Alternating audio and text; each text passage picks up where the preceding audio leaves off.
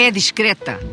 E é no pensamento sobre a educação que vamos descobrir a sua essência. Estudou e desenvolveu projetos de sucesso. A direção pedagógica da Rua Sésamo e do Jardim da Celeste são alguns entre tantos. Vem de uma família republicana e viveu ao lado de um grande tribuno político e construtor da democracia, José Medeiros Ferreira. Maria Emília Brederó de Santos, primeira pessoa.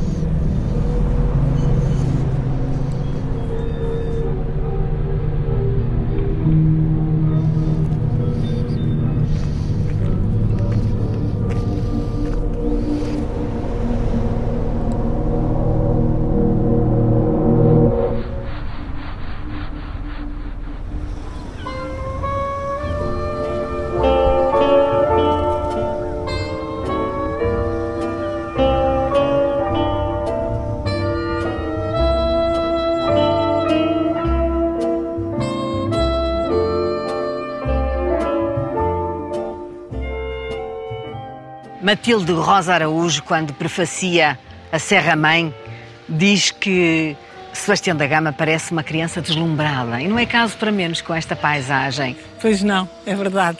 Eu também acho. Eu também fico deslumbrada, mas lembro-me sempre do meu avô, já bastante idoso, e que viemos aqui passear com ele. E quando ele chegou ali àquela ponta da estrada onde se vê isto tudo, não é? E as lágrimas saltaram-lhe dos olhos. Realmente era tão tão bonito, não é? Parece que é uma coisa do outro mundo. Porque há uma serra que desta pica e que parece que cai no exatamente, mar, não é? Exatamente, E depois, e depois o próprio mar é tão transparente, quase que parece que também reflete, não é? Tenho estado a observá-la e Sim. vejo que mal tira os olhos do mar e da água. Pois que isto é tão bonito, não é? E é uma saudade louca. Sim, sim. Só tenho boas recordações aqui do Portinho. Há pouco, quando a Emília desceu ali para a Praia dos Pilotos, desceu como se conhecesse cada pedra, cada degrau, sim, cada sítio. De facto, a minha, desceu a por nossa, impulso. Sim, a nossa praia era uma praia escondida que fica ali mais para cima e tinha uma descida na, na rocha. Também tenho que dizer que foi aqui o momento em que comecei a namorar com o José, foi aqui nessa, nessa viagem. Aí foi. Disseram um sim um ao outro. sim, não sei se foi assim muito explícito, mas enfim, o, foi um beijo o significado foi mais ou menos isso. Exatamente.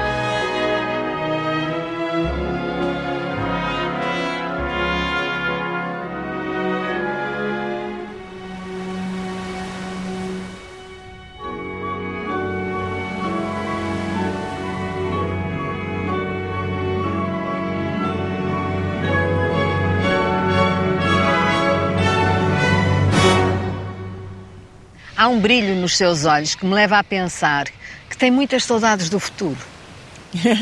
Sim, eu gostava de ver o futuro.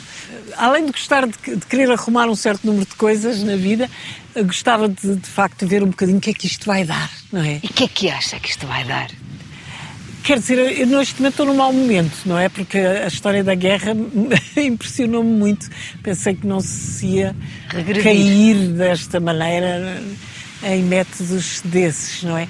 Mas a parte da tecnologia, por exemplo, acho fascinante, porque por um lado tem coisas uh, fantásticas, não é? A maneira como nós temos no bolso acesso a todo, a todo o conhecimento do mundo, mas por outro lado também acho que tem consequências muito preocupantes. Isto toda a gente ficar fechada, ela faz uma aflição, tem um espírito mais bandoleiro, digamos. Lembro-me de uma história do António Boto, há um livro chamado Contos para Crianças. As Três é? Peneiras. Exatamente. Exatamente. Vem lá atrás da filosofia grega. Exatamente, era um, um, diálogo de Platão. Mas o que significa é que tem que se desenvolver aquelas competências de empatia, de, do sentido da responsabilidade, do pensamento crítico. Tudo isso está já compendiado. Está tudo já decidido e aprendido e pensado desde a antiguidade Como clássica. Dizia o Almada, só falta fazer. Sebastião da Gama tem uma expressão fantástica. Ser professor é dar-se facto, ser professor não é de todo só a parte do, do conhecimento, não é? é? é? toda essa relação que se estabelece com os alunos e a compreensão das diferenças entre eles e como valorizar essas diferenças e como valorizar o que cada aluno traz consigo, não é? Um bom professor é uma pessoa que é capaz de perceber onde é que o aluno está, é capaz de o levar mais além, mas valorizando aquilo que ele já sabe e aquilo que ele é. Quando olho para si e para o seu gênio educativo, recordo sempre aquela frase com que chegou à Universidade de Colômbia. Porquê é que nós estudamos aquilo que estudamos? Era, no fundo, uma interrogação sobre o currículo. E acho que ainda hoje é pertinente, porque nós vivemos um mundo muito diferente daquele de há, sei lá, 20 ou 30 anos, não é? A própria realidade, não é? Fala-se no metaverso. metaverso, etc. Tudo isso vão ser transformações enormes e com consequências ainda inimagináveis. O que é que pode salvar a educação? Toda a gente pode aprender, todo o ser humano é perfectível. Não sei se a palavra existe, mas acho que isso é uma é quase como um juramento da, da Mas aprender o quê? Aprender o quê? Depois temos que alargar o, o currículo. Estamos com um currículo ainda muito académico, parece-me, não é? Muito centrado só no lado cognitivo, quando nós hoje sabemos como os aspectos afetivos são importantes. Outra coisa que me parece que é muito importante que se perceba, que é a aprendizagem tem que ser ao longo de toda a vida, desde que nós nascemos até que morremos, não é? Todos temos que saber lidar com a incerteza e, por outro lado, temos que aprender a colocar problemas que são problemas interdisciplinares, que são problemas complexos, e a ir tentar eh, nós próprios resolver esses problemas. Isso é uma coisa que se aprende desde pequeno, não é? Nunca necessitamos tanto dos outros como hoje. Exatamente, por isso é a minha quarta linha de orientação. Muito bem. Era essa, é que a educação tem que ser muito participada e tem que ser orientada para o bem de todos. E, portanto, há uma grande interdependência no mundo hoje em dia, não é? E temos que ter isso em conta na, na, na, forma como pomos em prática tanto a educação das crianças como a formação dos professores para isso.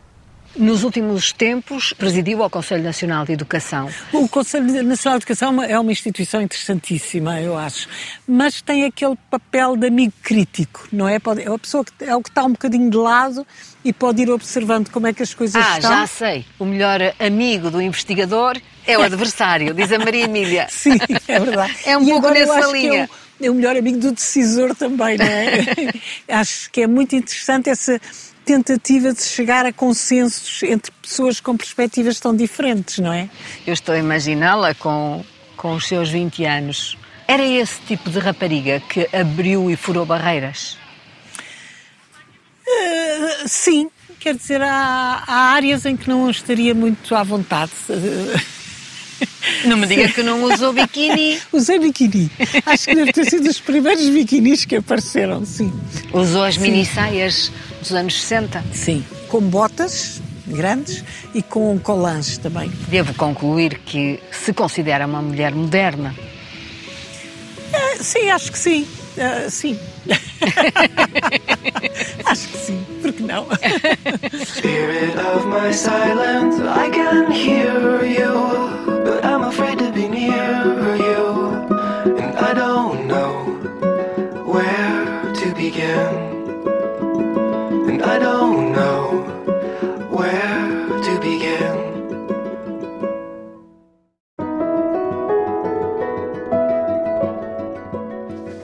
aqui vamos direitinhas a um resquício universitário.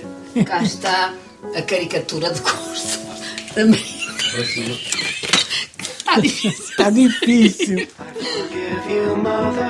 Aqui está a menina Maria Emília, uma jovem Exatamente. muito certinha, mas a PID está aqui a sobrevoar, que é o pássaro, tem um transistor nas costas. Exatamente, é? muito moderno já.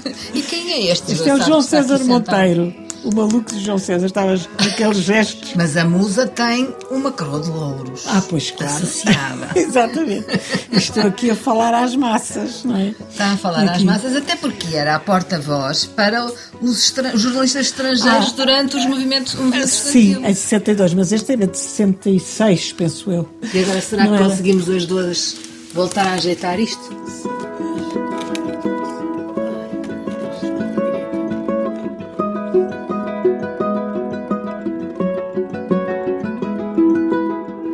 Há espaços que falam por si. E este é um deles. É verdade.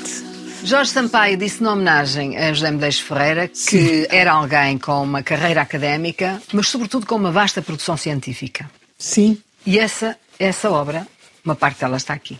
Sim, sim. Ali a parte de cima está toda ocupada com os livros. Eu tenho aqui alguns. Isto é uma tradução espanhola, mexicana, aliás, do livro sobre Portugal em transe, que era sobre o 25 de Abril. Este sobre os Açores também era outra área que ele, lhe interessava muito, a autonomia dos Açores. Os Açores estiveram sempre dentro dele. Adorava, digamos, uh, os Açores. Muitas destas fotografias testam a carreira política e a importância que Medeiros Ferreira teve no país, por exemplo, como quando pediu a adesão de Portugal à Comunidade Económica Europeia, ou até ao certo. Conselho da Europa. Sim, Exatamente. Uh, primeiro foi ao Conselho da Europa, porque o Conselho da Europa só aceitava uh, países com, com um regime democrático, e depois é que foi o pedido de adesão à União Europeia. E ao lado, as memórias anotadas. Exatamente, com aquela gargalhada espantosa que ele tinha, não é? Ele tinha uma alegria muito grande, não é? Muito contagiante, e portanto isso era uma dimensão que eu apreciava imenso. Era muito sério, muito responsável, muito combativo também, noutras coisas, mas a alegria dele era fantástica. Faz-lhe falta entrar aqui e dar de caras com ele tantas vezes? Gosto de ver, gosto de, de o ver a rir.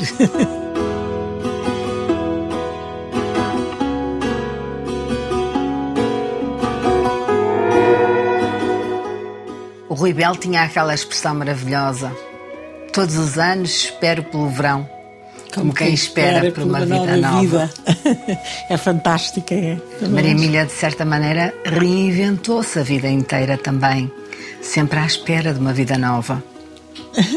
Todos os anos espero pelo verão como quem espera por uma nova vida, isso sem dúvida nenhuma. É capaz de ter razão, mas eu não tenho assim essa percepção. Isso faz de si também uma mulher especial, porque esteve nessa primeira leva de feminismo de alguém que procurou sempre vidas novas, no feminino. Havia um ímpeto, não é? Foi uma, apanhei aí nos anos 60, acho que foi quando se começou a sentir mais essa essa mudança e eu apanhei essa essa leva, digamos, e portanto tive muitas entre várias outras sortes que tive, tive essa sorte também. É daí que vem de uma família acomodada, nascida e criada em Campo de Ourique, na Rua Almeida e Souza, mas que desde pequena sonhou com a liberdade.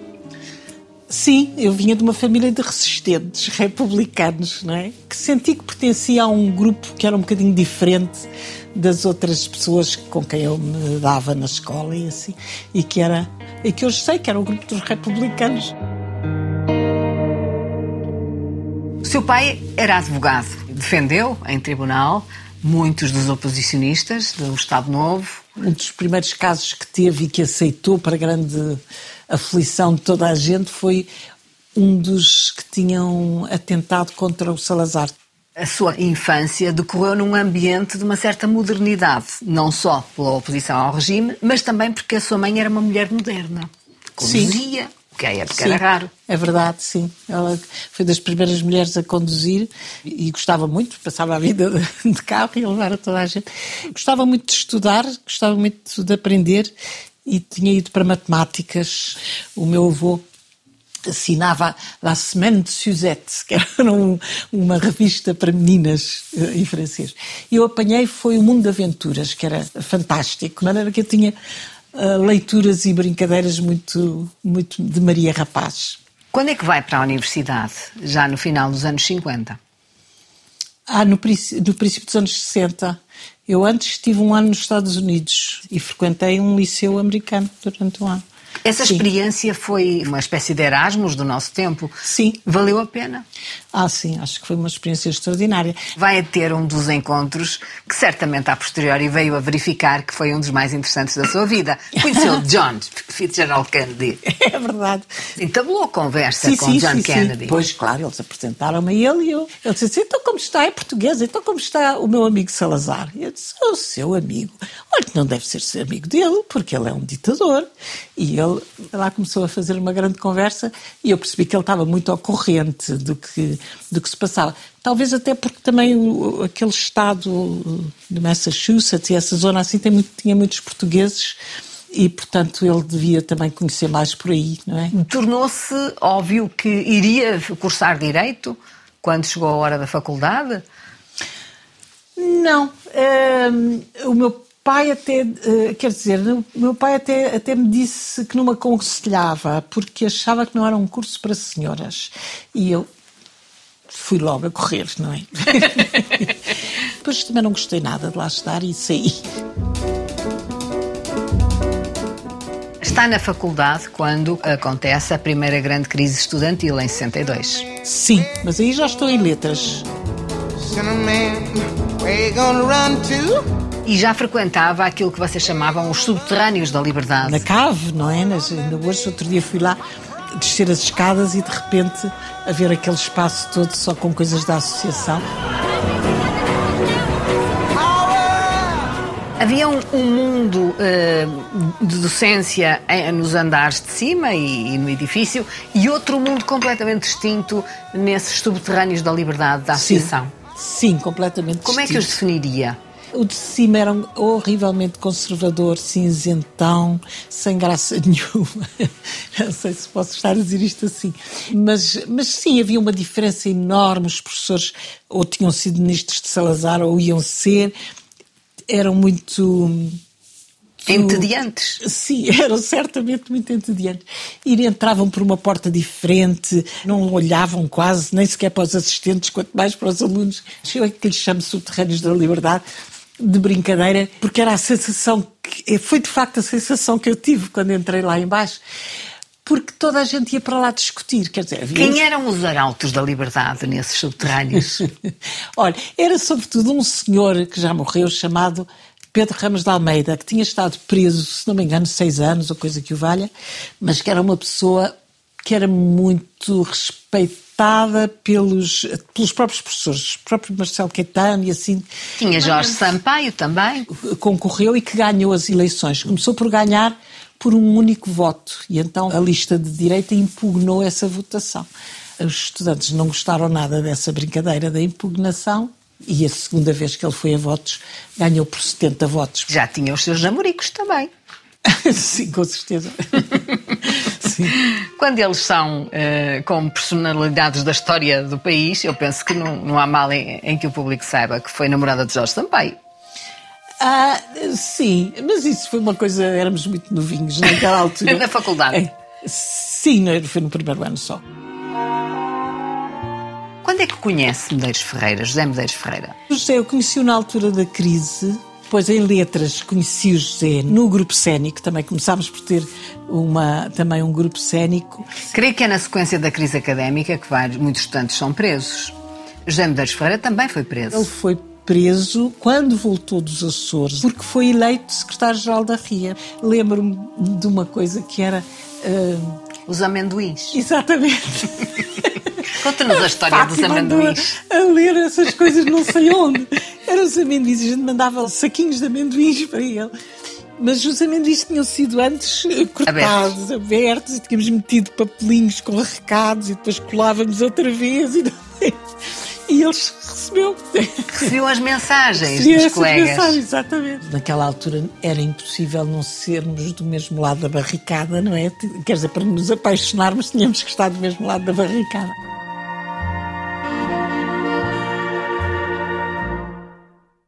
No início dos anos 60, o Café Vavá, na Avenida de Roma, é o palco e o grande epicentro de toda a renovação da, da juventude. Sim, a partir de 64, se não me engano, fomos expulsos de todas as universidades. Então, hum, eu, eu, por exemplo, fui trabalhar, mas eu dizia que era a única pessoa que trabalhava ali.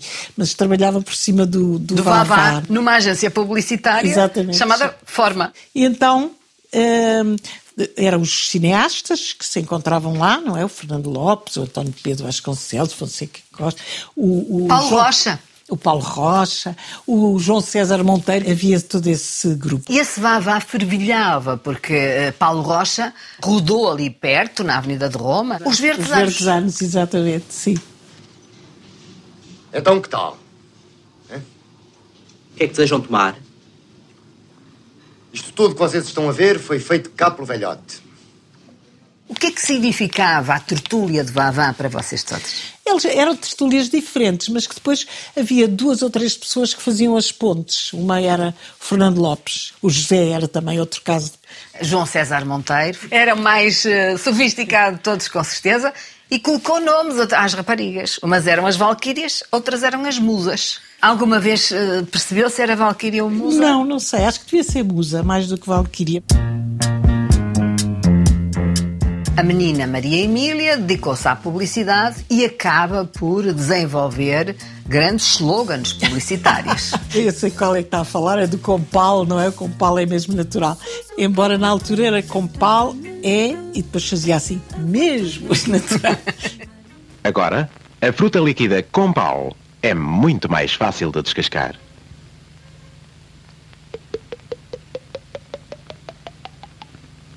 Compal é mesmo natural.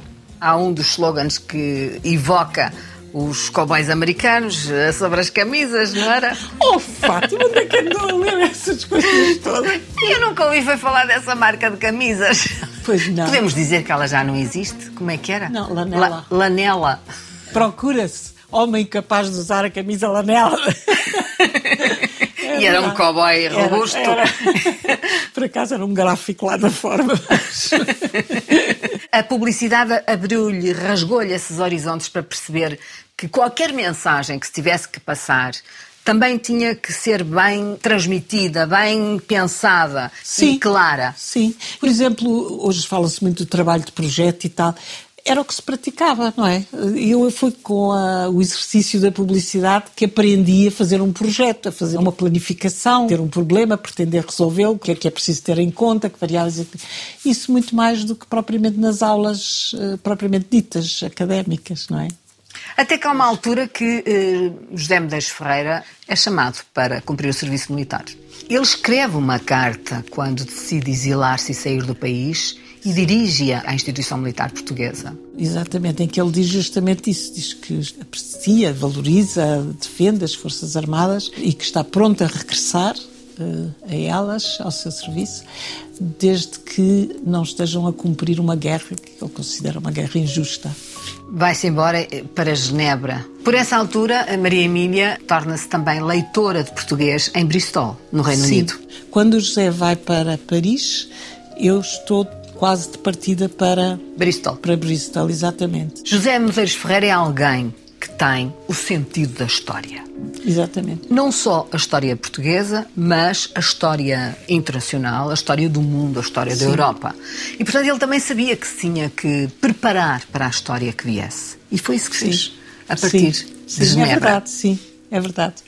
Ele fez essa preparação muito sistematicamente e muito conscientemente é engraçado que ele, de facto, tem essa consciência da história, mas, por outro lado, está sempre a pensar no futuro, não é? No futuro de Portugal, estava sempre com essa grande preocupação. E foi em Genebra uh, que escreveu a, a, famosa, a tal conhecida tese, a tese de Aveiro. Que se viria a revelar verdadeira? Exatamente. Já chamava-se um plano para a nação, e era um plano com a descolonizar Uh, os 3Ds. Era, pois, de onde foram inspirados os 3Ds, sim. E em que ele dizia que seriam as Forças Armadas que iriam derrubar o regime. E isso foi muito. Uh, vanguardista, de certa maneira. Vanguardista. É? Eu lembro-me de ter trazido a tese e andar a mostrá-la aos amigos para ver as reações, porque eu, e, e e todos achavam que era, que era um disparate, que isso nunca poderia ser, que era a extrema-direita que ia tomar conta se fosse, se fosse assim. Os chamados ultras das Forças exatamente, Armadas exatamente. segurariam o regime. Ele tinha uma grande confiança nele e nas suas análises. Enquanto isso acontecia, a Maria Emília tomou nota que gostaria de se dedicar a uma outra área, a educação. Sim, concorria a uma bolsa da Gulbenkian, porque em Genebra uh, havia uma coisa chamada o Instituto de Psicologia e Ciências da Educação, que era uh, encabeçado pelo Jean Piaget, enfim, que era uma uma personalidade, um psicólogo extremamente conhecido naquela E que viria altura. a influenciar a educação eh, das últimas décadas, de Exatamente, certa maneira. exatamente. E, portanto, depois fui para Genebra e onde, de facto, me pude dedicar à- às ciências da educação.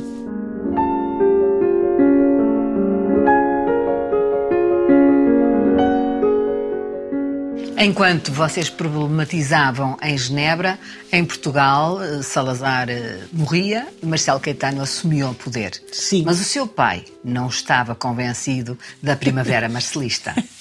Pois não.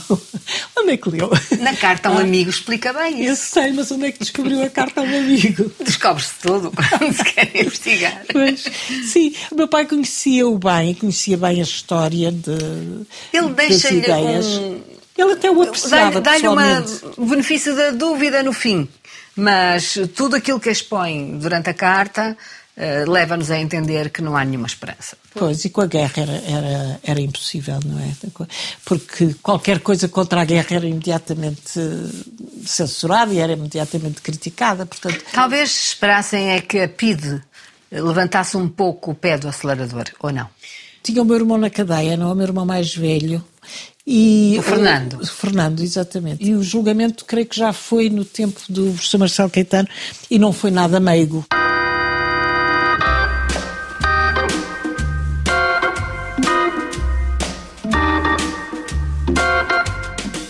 Há uma mudança também na vossa família que é interessante de observar. É que o seu pai, da velha ética republicana, adere ao PPD da altura e torna-se um íntimo de Sá Carneiro. Sim. Mas Medeiros Ferreira não tinha a mesma visão eh, histórica da Sim. política. Isso criou algum conflito entre a família? Não, não, de todo. O meu pai, eh, para já, sempre gostou muito que os filhos, cada um tivesse a sua. Orgulhava-se disso, cada um tinha a sua orientação e, eh, e ele tinha a dele e achava que isso era sinal de que ele era democrata também na- nas relações familiares. Nuno Rodrigues dos Santos. Sim. Um dos fundadores eh, do PSD da Sim. primeira hora Sim. e ao lado de Sá Carneiro. Exatamente.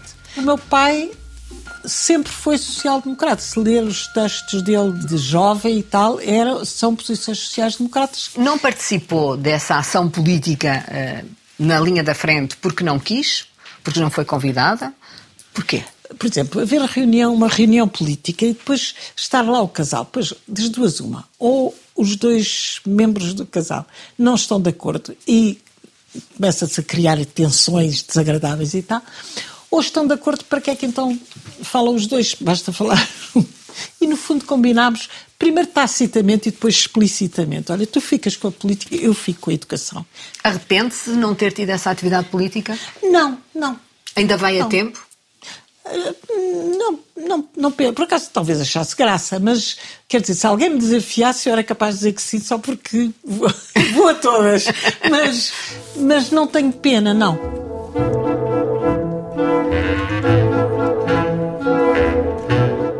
Seu marido vai ter uma carreira política e torna-se ministro dos negócios estrangeiros. Como é que era a sua vivência nesse casal e com todas essas vicissitudes políticas? Foi duro e foi difícil e eu não gostei muito, tenho que lhe dizer. É assim, hum, gostei imenso que ele tivesse feito o que fez antes de ter depois um, um desentendimento com o primeiro-ministro Mário Soares. Mas, portanto, eu gosto imenso deste período da vida dele, porque acho que, de facto, foi uma grande marca para, para Portugal e acho que ele... Foi um construtor e um foi decisor. Um grande construtor, exatamente. Mas para mim foi um período muito duro, porque eu tive sempre a trabalhar. Foi muito duro para ele também, quando ele saiu não tinha nada, não é? Construiu uma carreira académica. E depois, mas teve que começar tudo, não é? E foi bastante, foi bastante duro. Mas acho que foi ótimo, pronto. Quer dizer, valeu a pena, não é?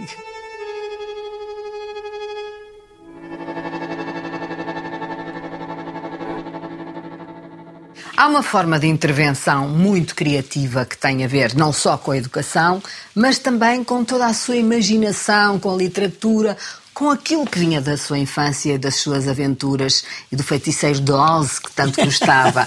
Eu estou a referir-me à sua ação pedagógica como diretora pedagógica da Rua Sésamo na televisão e depois a seguir o Jardim da Celeste. Sol nasceu, Traça aquilo que vai ser a matriz do pré-escolar. Sim, naquela altura ainda havia pouco pré-escolar em Portugal, não é? Como também quando foi criada o Sesame Street nos Estados Unidos, que foi de 20 anos antes, não é? Também havia poucas crianças, pouca oferta de, de pré-escolar. O que se tornou mais conhecido foi as questões da leitura e da, e da matemática, não é? Claro. Mas na realidade aprendiam muito mais coisas além, além disso, não é? Uma vez li uma história do filho que dizia para os pais: Mas o César me diz para lavar os dentes todos os dias. Egas! O telefone está a tocar! Onde é que puseste o telefone? Deixa ver, acho que está dentro do cesto. António Torrado era o chefe dos guionistas. Depois teve imensa gente ótima, ótimos escritores a escreverem. Mas sempre sob a sua supervisão educacional. Sim, que aliás não foi muito apreciada por eles. Eles queriam uh, expandir-se mais. Exatamente. Depois no ano a seguir foi o João Aguiar e a partir da terceira série foi a Isabel Medina. Onde é que eles se terão metido? E esses bonecos que eram encantatórios, eh, vamos recordá-los, o Poupas, o Ferrão. O Poupas e o Ferrão eram os portugueses. Havia o Monstro das Bolachas também? Mas o Monstro das Bolachas era americano. Aquilo era feito com bocados de vários lados, não é? Havia a parte em estúdio, tinha o Poupas, o Ferrão e o elenco. Um, humano, digamos. E isso era tudo feito cá. Já vai sair? Já, já vou sair. Tu não prometeste que ias comigo às compras, porque estava à espera e tu não apareceste. Por essa altura já tinha um suplemento também sobre educação no Diário Notícias. Mesmo antes disso já tinha feito no Instituto de Tecnologia Educativa um programa de televisão que se chamava justamente Falar Educação, e que era o mesmo, a mesma preocupação que tínhamos no suplemento de educação do Diário Notícias, que era, no fundo, tornar o debate sobre educação mais eh, interessante e com melhor eh, qualidade. Porque nós todos temos a tendência para pensar que sabemos imenso de educação, porque todos fomos alunos, não é? E, portanto, a necessidade que há de facto de desmontar aquilo que nós conhecemos da nossa experiência para, para nos podermos abrir a outras maneiras de aprender.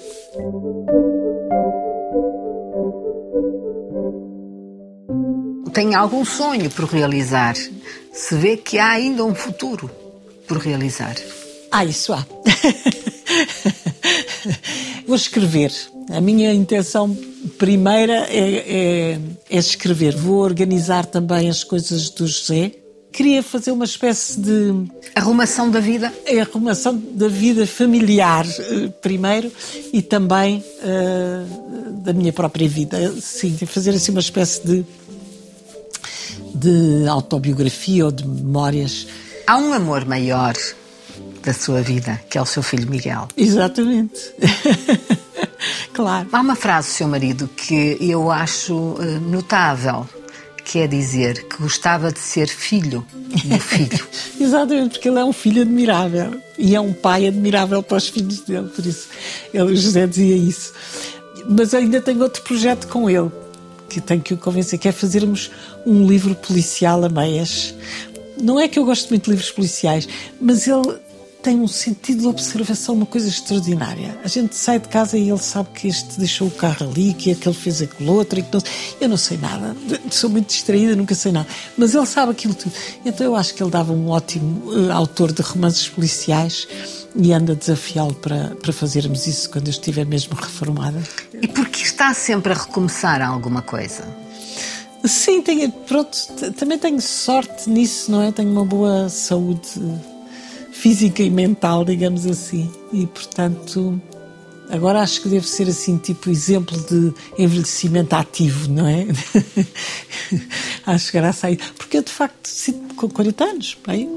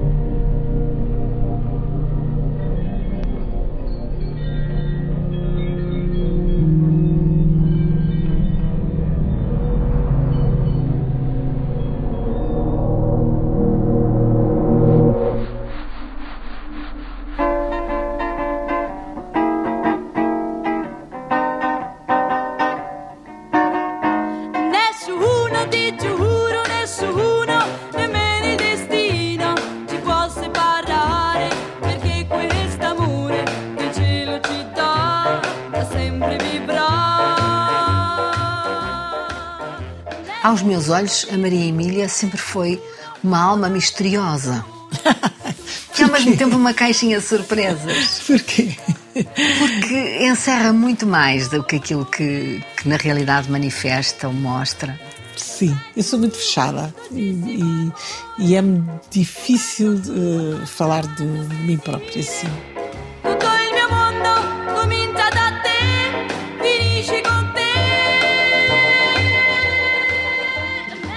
Gostava de, de um Morrer dia. na praia, é verdade. Mas eu não disse isso em parte nenhuma, como é que sabe? Sei, se calhar já estou telepática e leio os teus Se calhar. pensamentos. Se calhar é.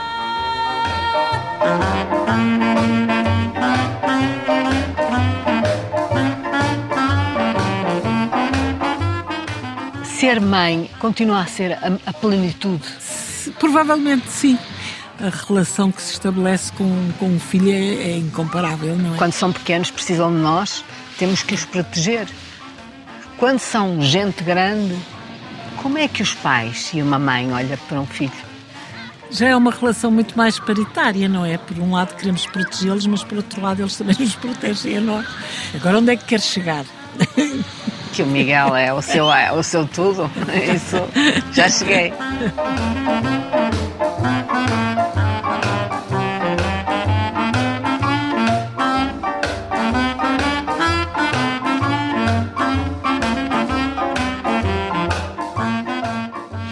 Ainda me estou a lembrar que disse que tinha um espírito bandoleiro. Como é que era? Nós olhamos para trás e estamos a, a tentar dizer como é que foi, não é? Por exemplo, o movimento estudantil. Nessa altura não conhecia limites para defender as suas convicções. Ah, eu acho que já conhecia limites. A questão de se os fins justificam os meios ou não. Não sou muito guerreira, não tenho alma guerreira, sou moderada. Como é que se coaduna ser, ter um espírito de bandoleiro e não ser guerreira? Eu acho que não tem nada a ver. Guerreira faz a guerra com alguém e eu não gosto de fazer guerra com ninguém.